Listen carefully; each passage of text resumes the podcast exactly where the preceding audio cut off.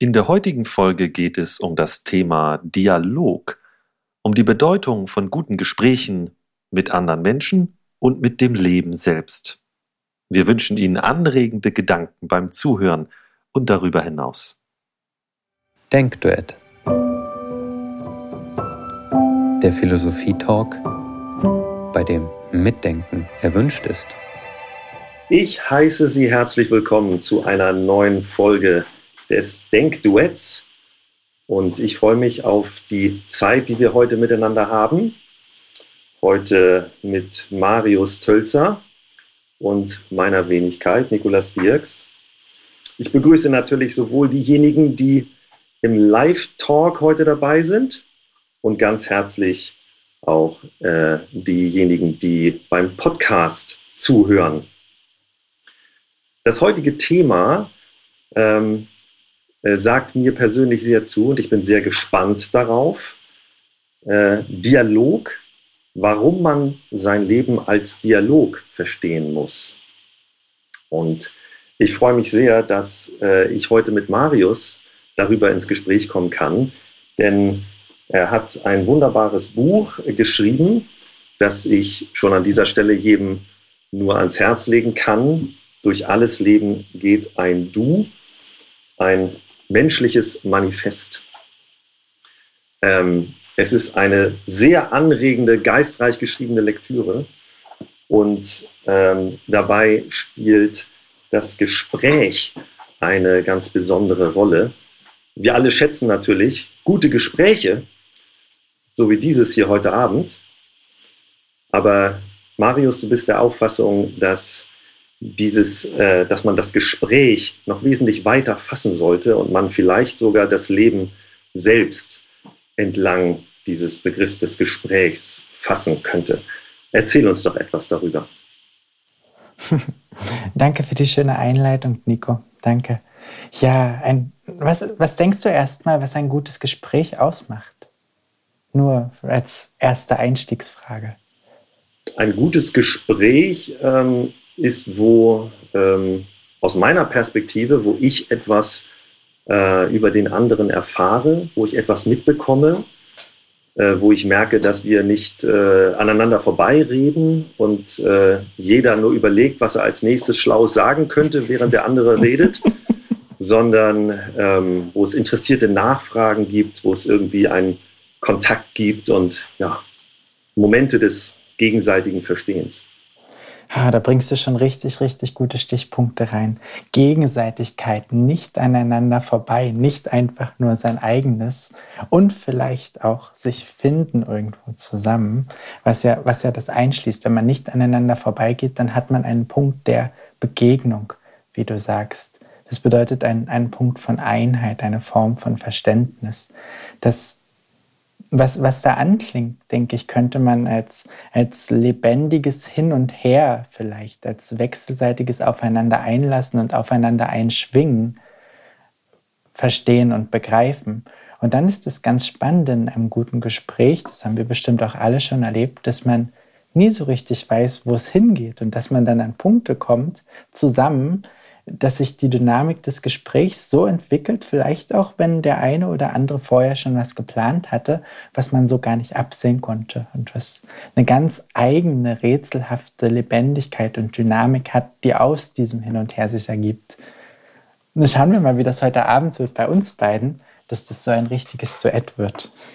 ja.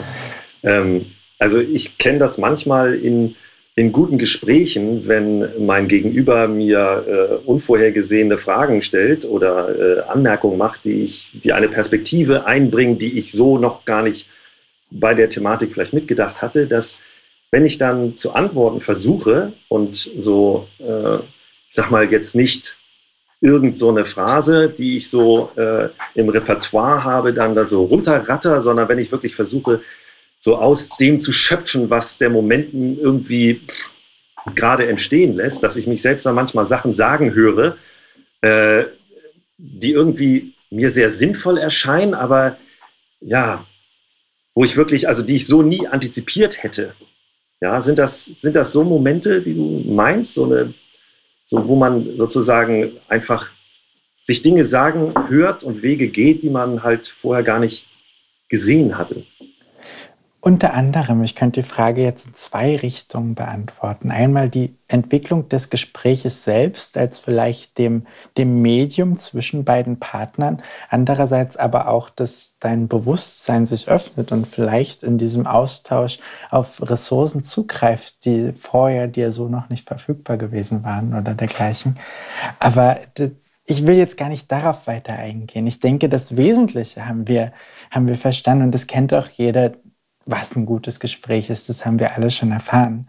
Das ist zunächst natürlich eine schöne Metapher, wenn man sagt, das Leben als Gespräch verstehen. So was Künstlerisches, so was gut Griffiges. Aber das Tolle ist, dass man das auch richtig hart runterbrechen kann als Strukturformel, dass quasi Gegenseitigkeit, also diese, diese Offenheit und dieses lebendige Hin und Her, dass das, wenn man in die Philosophie, in die Philosophie reingeht, von den, weiß ich nicht, von den Grundsatzfragen oder Bedingtheiten des Menschlichen in der Weltseins, und das bedeutet die Struktur des menschlichen Selbstbewusstseins, dann kommt man ganz schnell dazu, dass Gegenseitigkeit, also das, was ein gutes Gespräch ausmacht, mithin der Imperativ eines gelingenden Lebens ist. Eben gerade nicht mit seinem Leben aneinander vorbeizureden, Stell dir das mal vor. Aber ich habe oft das Gefühl, dass, dass viele Leute eben ihr Leben so führen. Nicht, dass sie einen Plan haben oder so und den dann durchboxen wollen oder irgendwelche Vorstellungen von gut und schlecht oder was sie mögen oder nicht und das bleibt dann so und dann, dann, dann läuft man um sein Leben wie gegen eine Wand. Mhm. Äh, das finde ich ist eine irgendwo sehr interessante Formulierung, äh, wenn zwei Menschen ihr Leben aneinander vorbeileben. Ja, man sagt ja auch manchmal, äh, zum Beispiel in einer Partnerschaft, ähm, dass man sich auseinandergelebt hat oder dass man nebeneinander herlebt, was dann so viel, glaube ich, heißen soll, wie äh, man lebt nicht miteinander. Ähm, es gibt ja heutzutage die Auffassung, dass wir alle so äh, individuelle Wesen sind, Subjekte, die, ne, jeder lebt so ein bisschen in seiner eigenen Welt. Und das könnte ja bedeuten, dass wir einander im Gespräch oder auch äh, im, in, der, in den Lebensvollzügen, den gemeinsamen, uns eigentlich nie so ganz verstehen können. Ja, das ist, glaube ich, so ein, ein Gefühl des, der Isoliertheit, ähm, vielleicht auch der Einsamkeit manchmal in der Anwesenheit oder trotz der Anwesenheit des anderen, wo man jetzt sich fragen könnte, ist er dann eigentlich anwesend, ähm, wenn er quasi trotz Präsenz ab, ab, oder kann er trotz seiner Präsenz abwesend sein? Ne? Was würdest du sagen? Also ist das eine Hürde oder kann man das überwinden oder deutest du das noch anders, das, das Denken dieses Spalts zwischen Menschen? Ja, genau darum geht das ja. Und da sind wir schon in dem Urschleim der Philosophie überhaupt. Nicht, wenn, wenn Descartes sagt, cogito ergo sum oder oder bei Kant, dass das Ich denke alle meine Vorstellungen begleiten können muss. Das ist ja mehr oder minder, wenn man das jetzt nicht auf das nur kleine Denken begrenzt, sondern auf Bewusstsein überhaupt, ähm, das Phänomen wird da beschrieben, dass die Menschen ein Bewusstsein ihrer selbst haben, dass sie sich quasi selbst immerwährend zusehen, bei allem, was sie tun, denken, fühlen, selbst wahrnehmen und dass sie das irgendwie dadurch auch regulieren können, was ihr Freiheitsvermögen ähm, begründet. Und diese, diese Beobachterinstanz quasi, was, was den Menschen auch so besonders macht, das das hebt ihn raus gewissermaßen aus der Einheit der Existenz. Ähm, Pflanzen haben das nicht, äh, Tiere wahrscheinlich auch nur in einer begrenzteren Form. Nicht, es gibt Abstufungen des Bewusstseins, aber Menschen haben eben dieses vollausdrückliche Vollzugsbewusstsein, dass sie sich immerwährend selbst zusehen. Und das ist wunderbar, das begründet alle menschlichen Fähigkeiten, die uns herab also die uns, die uns herausheben, die, die ganze Kultur, das, das ganze unendliche Fühlungsvermögen, die, die, alles, was die Menschen Großartiges vollbringen, basiert quasi auf diesem Bewusstseinsvermögen. dass wir, wie ich gerade schon gesagt habe, dass wir immer gewöhnlich, außer in Zuständen der Ekstase, vielleicht uns selbst begleiten. Dass wir auch jetzt, wenn wir miteinander reden, ich weiß, dass ich gerade was sage, was ich sage, ich schaue dich an, du weißt das selbst, wir spiegeln uns da so ein bisschen. Ganz spannendes Phänomen. Das Ding ist halt nur, dass durch dieses Selbstbewusstsein wir auch ein bisschen wieder isoliert sind von dem Ganzen der Existenz. Und damit tritt uns, und das ist der systematische Aspekt, wo es, wo es dann spannend wird, damit tritt uns die ganze restliche Welt quasi gegenüber. Ich würde jetzt sagen, wie ein Gesprächspartner, aber da können wir dann später dazu kommen.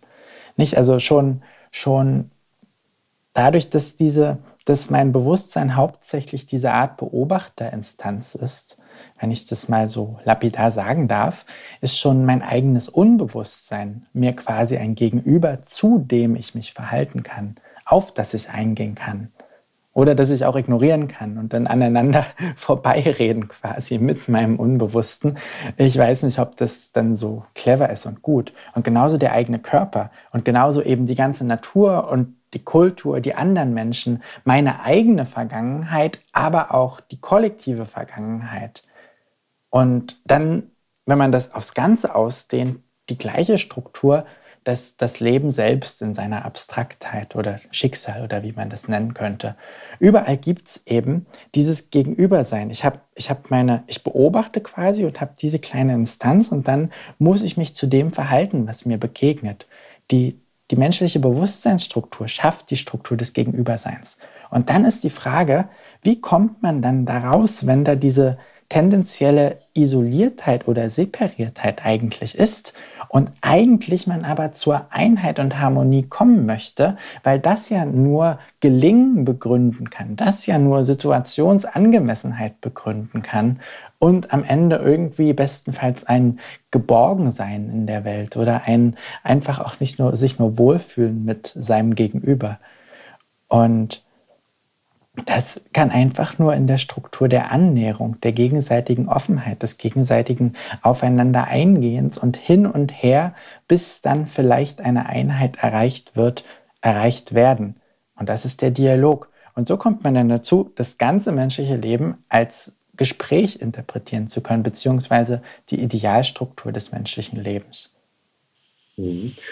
Also wenn ich das richtig verstehe, dann ähm dann bleibt diese, also das Selbstbewusstsein bleibt äh, erhalten erstmal.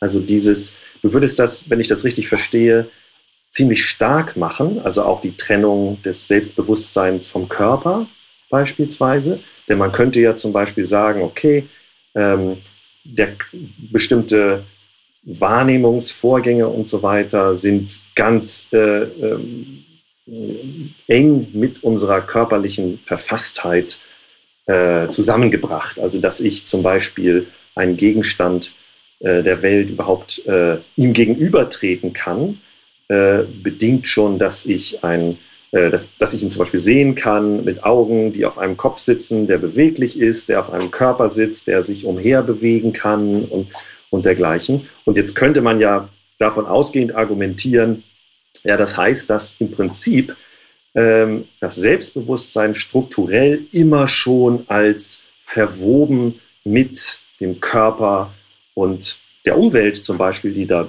dem gegenübertritt, gedacht werden muss.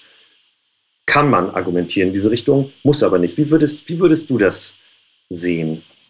Ah, ich würde, ich würde da gar nicht so eine ähm, Johannes, mein, mein Freund Johannes Heinrichs hat äh, öfter in seinen Büchern geschrieben, wer, wer Trennungen vermeiden möchte, muss unterscheiden lernen. Also äh, mir geht's gar nicht, keinesfalls darum, irgendwie die Sachen so auseinanderzunehmen und am Ende als autonom voneinander darzustellen.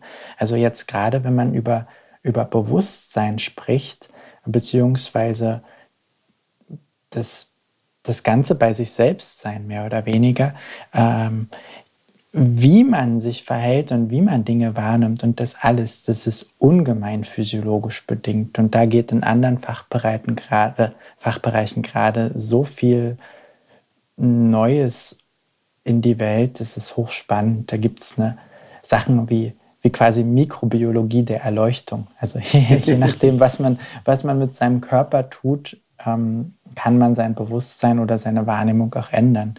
Das sind aber, das sind aber für mich mehr inhaltliche Sachen. Ich, wenn ich jetzt vom Bewusstsein hier spreche, dann meine ich das ganz rein strukturell eben, dass es diese Möglichkeit der Beobachterinstanz gibt und dass man dieses ähm, Stellung beziehen beziehungsweise diese Struktur des Gegenüberseins zu allem anderen hat, auch seine eigenen Empfindungen und dergleichen und das dann eben auf die ganze Welt ausgedehnt. Also das würde ich nicht, nicht so gegeneinander ausspielen wollen, sage ich mal. Mhm. Und jetzt äh, zurückbezogen auf die, äh, die Frage, die wir eben äh, beim Wickel hatten, äh, wie ist das mit der Isolation? Ähm, wenn du jetzt den Dialog als äh, den Schritt, der, äh, des, der, wo die Berührung stattfindet, fasst, dann ähm, sehe ich das richtig, dass es dann sozusagen nicht zu einer Verschmelzung kommt, die jetzt zum Beispiel dann das Selbstbewusstsein irgendwie ausradieren würde oder das jetzt einfach sozusagen im Bewusstseinszimmer, um jetzt mal die Nietzsche, äh, Nietzsches Metapher zu nehmen, jetzt einfach, ne, da wird eine Tür aufge, aufgemacht und dann kommt man einfach mal beim anderen äh, zu Besuch ins Zimmer, sondern dass es eine Einheit gibt, denn du sprichst ja, hast ja auch von einer Einheit gesprochen, die findet aber irgendwie auf einer anderen Ebene statt. Sehe ich das ja, richtig? Ich würde in solchen Zusammenhängen immer die schöne Formel von Einheit in Differenz gebrauchen. Also das Unterschiedensein hebt sich nicht auf und dennoch findet man ein, zu einer Harmonie. Ich denke, und jeder, der wenigstens eine tiefe Liebeserfahrung schon gemacht hat, der weiß sehr wohl, dass man Einheitserlebnisse erfahren kann, ohne sich völlig selbst aufzulösen. Es mag auch mithin ekstatische Momente geben, in denen das Gefühl da ist, dass sich das Bewusstsein ganz auflöst. Aber das sind dann Bereiche, die, glaube ich, nicht mehr ganz philosophisch zu erörtern sind. Hm. Das stimmt, die Harmonie ist ja auch äh, ein Zusammenklang und nicht äh, das Zusammenfallen der vorigen getrennten Töne in einem Ton. Ganz genau. Und ich meine, man, man kann das dann weiter buchstabieren, wenn, wenn wir jetzt davon ausgehen, dass das Lebensziel wäre, mm, eine gewisse Einheit zu verwirklichen. Dann wäre quasi das, was wir unter Erleuchtung verstehen, also 100 Prozent Einheit mit der Welt und dahingehend dann auch immer das Richtige zu tun, weil situationsangemessen und man hat das alles im Gefühl, mehr oder weniger.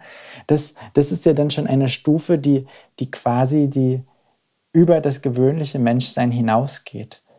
Und ich glaube, äh, ich weiß nicht, das Potenzial ist jedem Menschen wahrscheinlich gegeben, das lernen wir auch von Christus, aber das, was für uns Menschen das Interessante ist, ist eben das, der ständige Weg der Verwirklichung der Einheit.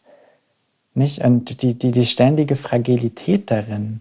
Wir müssen die, die Radikalität der Andersheit unseres, gegen, unseres Gegenüber ernst nehmen und gleichzeitig immer wieder versuchen, die Einheit zu verwirklichen und uns gleichzeitig offen halten, dafür den anderen auch wirken zu lassen, weil wir ihn sonst übergehen und das ist strukturelle Gewalt und auch nicht einfach nur Harmonie schon vorschnell annehmen, ohne in ein anständiges Gegenseits Gegenseitigkeitsverhältnis gekommen zu sein, weil auch das ist Gewalt. Das, auch das ist einen anderen übergehen und ignorant und unfrei und was auch immer. Da kann man anfangen zu schimpfen, aber das sind, das sind strukturell ganz wichtige Dinge. Ähm, und für, für das Menschenleben ist eben das ganz spannend und interessant. Das, das ist kein, wahrscheinlich keinen wirklichen Abschluss für die meisten von uns geben wird aus diesem Dialog raus. Es gibt Momente, in denen das verwirklicht wird und dann tritt man auch wieder ganz zurück. Das ist auch in einer guten Partnerschaft so, nicht? Dass, dass, dass man diese Einheitsmomente spürt, ob das jetzt ist, wenn man miteinander schläft oder wenn das Kind geboren wird oder man sich einfach an einem schönen Abend in die Augen schaut und so voll den anderen versteht.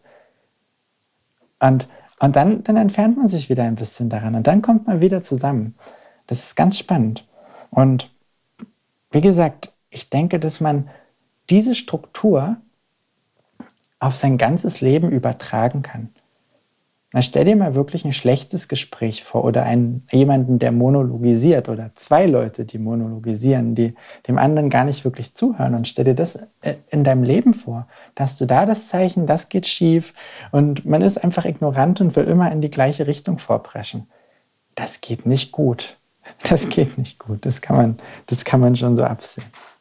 Es verspielt zumindest äh, die Chancen, die eigentlich darin liegen würden, wenn man sich aufeinander einlässt. Ne? Ganz genau. genau. Und wenn du jetzt davon ausgehst, dass du, was auch immer du machst in deinem Leben, was auch immer du machst, du willst ja, dass, dass du Erfolg hast damit.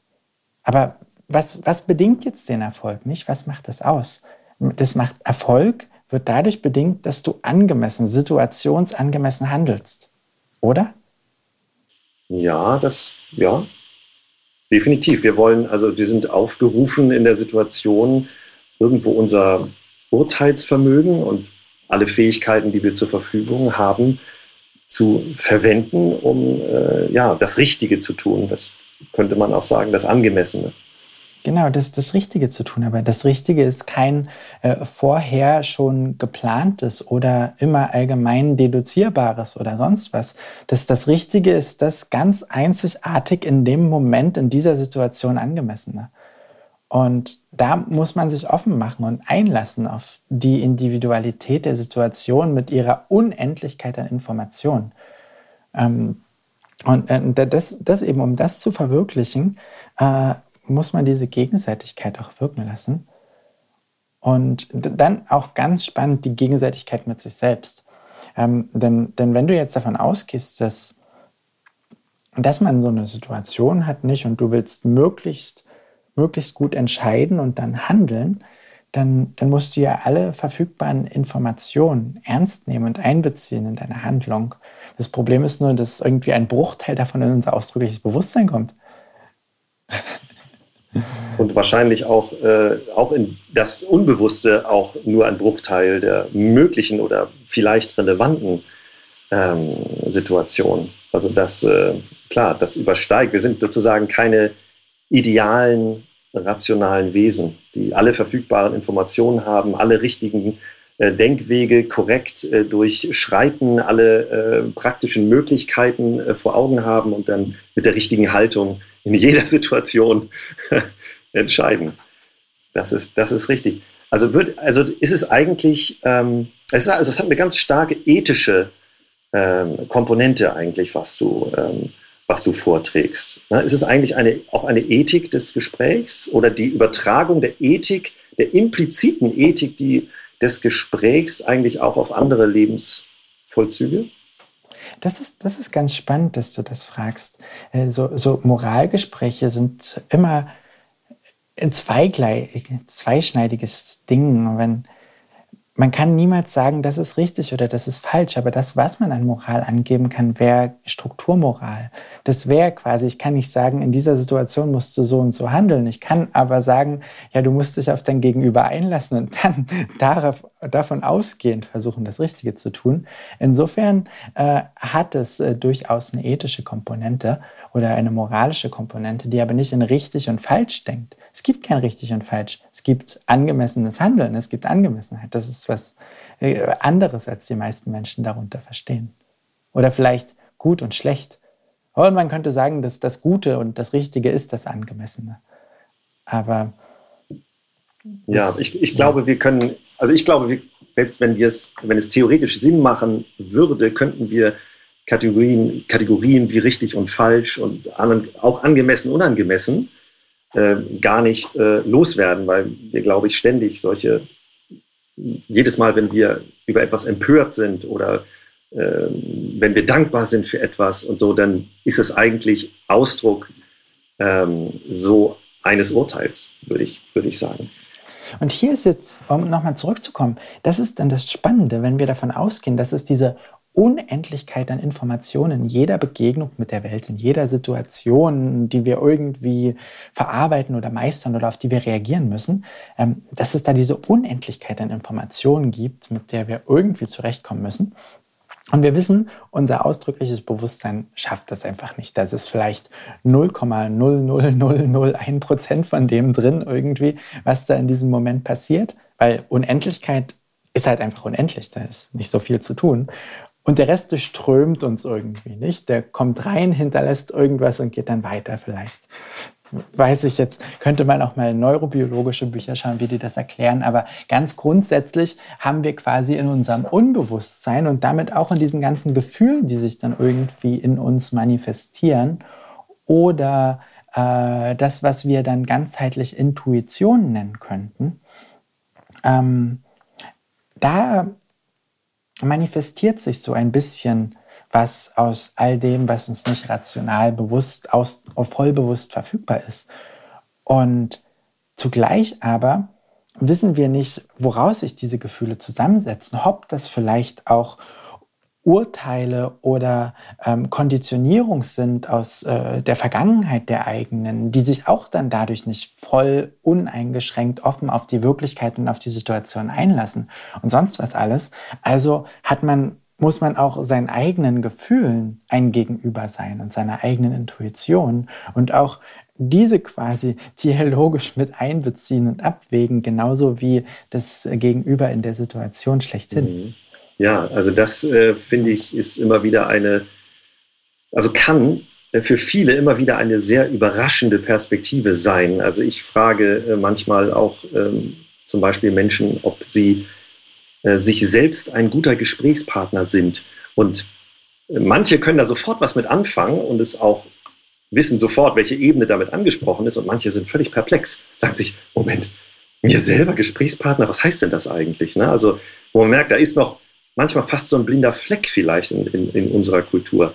Wir haben jetzt noch ähm, wenige Minuten oder in, in gleich ist unsere halbe Stunde schon mal beendet. Und ich würde gerne noch ein so ein Riesenthema in Ultrakürze äh, zumindest einmal so anreißen, weil es mich sehr interessiert und ich glaube, du hast da auch was dazu zu sagen. Und zwar, äh, du hast ja auch von der Unendlichkeit der Informationen gesprochen und auch mit dem Gespräch mit der Welt. Und das ist natürlich, also Gespräche mit anderen Menschen, wie du das beschrieben hast, finde ich, das ist sehr eindrücklich und da, das, da kann ich sehr weit mitgehen. Nun sind natürlich andere Menschen Menschen. Die Welt besteht natürlich aus vielen Dingen, die keine Menschen sind, die noch nicht mal Lebewesen sind. Inwiefern kann man da eigentlich noch vom, vom Gespräch dann sprechen? Wie würdest du das beschreiben? Das, das hängt mit der Informationsverarbeitung zusammen. Das hängt damit zusammen, Christoph würde sagen, Christoph Quarch, sich anreden zu lassen, sich ansprechen, angehen zu lassen von den Dingen was, was uns Menschen ausmacht. Also diese, diese voll, dieses ausdrückliche Vollzugsbewusstsein, dieses bei sich selbst sein, diese Selbstbegleitung, das gibt uns auch eine ganz herausragende Fähigkeit zur Antwort. Und deshalb hat der menschliche Dialog eine, eine spezielle Dynamik. Aber worauf es mir ankommt, ist nicht dieses, diese doppelt gegenseitig, doppelt gegenläufige bewusste Spiegelung, die wir haben, wenn ich weiß, dass du mich ansiehst, während du weißt, dass ich dich ansehe und ich weiß, dass du das weißt. Nicht dieses doppelt gegenläufige. Das, das ist vielleicht mit einem Baum gar nicht so. Aber, oder in der allgemeinen Abstraktheit einer einer Situationsbegegnung. Nicht, ich rede jetzt nicht nur von, von dem Gegenübersein mit irgendwelchen Dingen in der Welt, sondern auch in der Abstraktheit des Gegenüberseins mit seinem Leben und allem, was da begegnet und eintritt. Ähm, da, da geht es darum, eben die Dinge, die Situation, alles, was da mit reinspielt, auch wirken zu lassen und dann wieder darauf einzugehen. Also diese Struktur der Gegenseitigkeit voll ernst zu nehmen. Also es ist, es ist dieselbe Struktur, aber doch was anderes. Das könnte man jetzt noch weitaus genauer interpretieren, was da die Differenzen die, die, und die Unterschiede und Gemeinsamkeiten sind. Aber ich denke, worauf es mir ankommt, ist wirklich zu verstehen, dass dass man sich auf jede Situation offen einlassen muss, auf jedes, alles, was einem begegnet und gegenübertritt. Und sich, sich angehen lassen muss und wirken und schauen, was passiert, was dann quasi als Antwort kommt. Nicht? Also das schon bei den banalsten Dingen, wenn ich was zu heiß anbrate, dann ist die Antwort, das ist schwarz und verkohlt, also muss ich das anpassen. Nicht? Also die Flamme runterdrehen beim nächsten Mal. Das ist gar nicht so schwer und kompliziert alles. Das ist einfach nur, man muss sich vorstellen, sein ganzes Leben ist ein guter Freund, den man wirklich verstehen möchte. Aber die ja. Menschen, die geben sich so wenig Mühe zu verstehen oftmals. Ja, ähm, lieber Marius, ähm, vielen herzlichen Dank, dass du äh, die Flamme des Geistes in der letzten halben Stunde mit uns hochgedreht hast. Wir sind jetzt äh, schon am Ende unserer Zeit angekommen und insofern möchte ich äh, erstmal die Hörer des Podcastes sehr herzlich verabschieden. Ähm, Sie ganz kurz noch auf äh, das nächste Mal hinweisen, wie alle anderen auch schon. Äh, da werden nämlich Krisha Kops und Christine Fratz über das Thema Identität sprechen. Und für heute war es das im Podcast des Denkduets.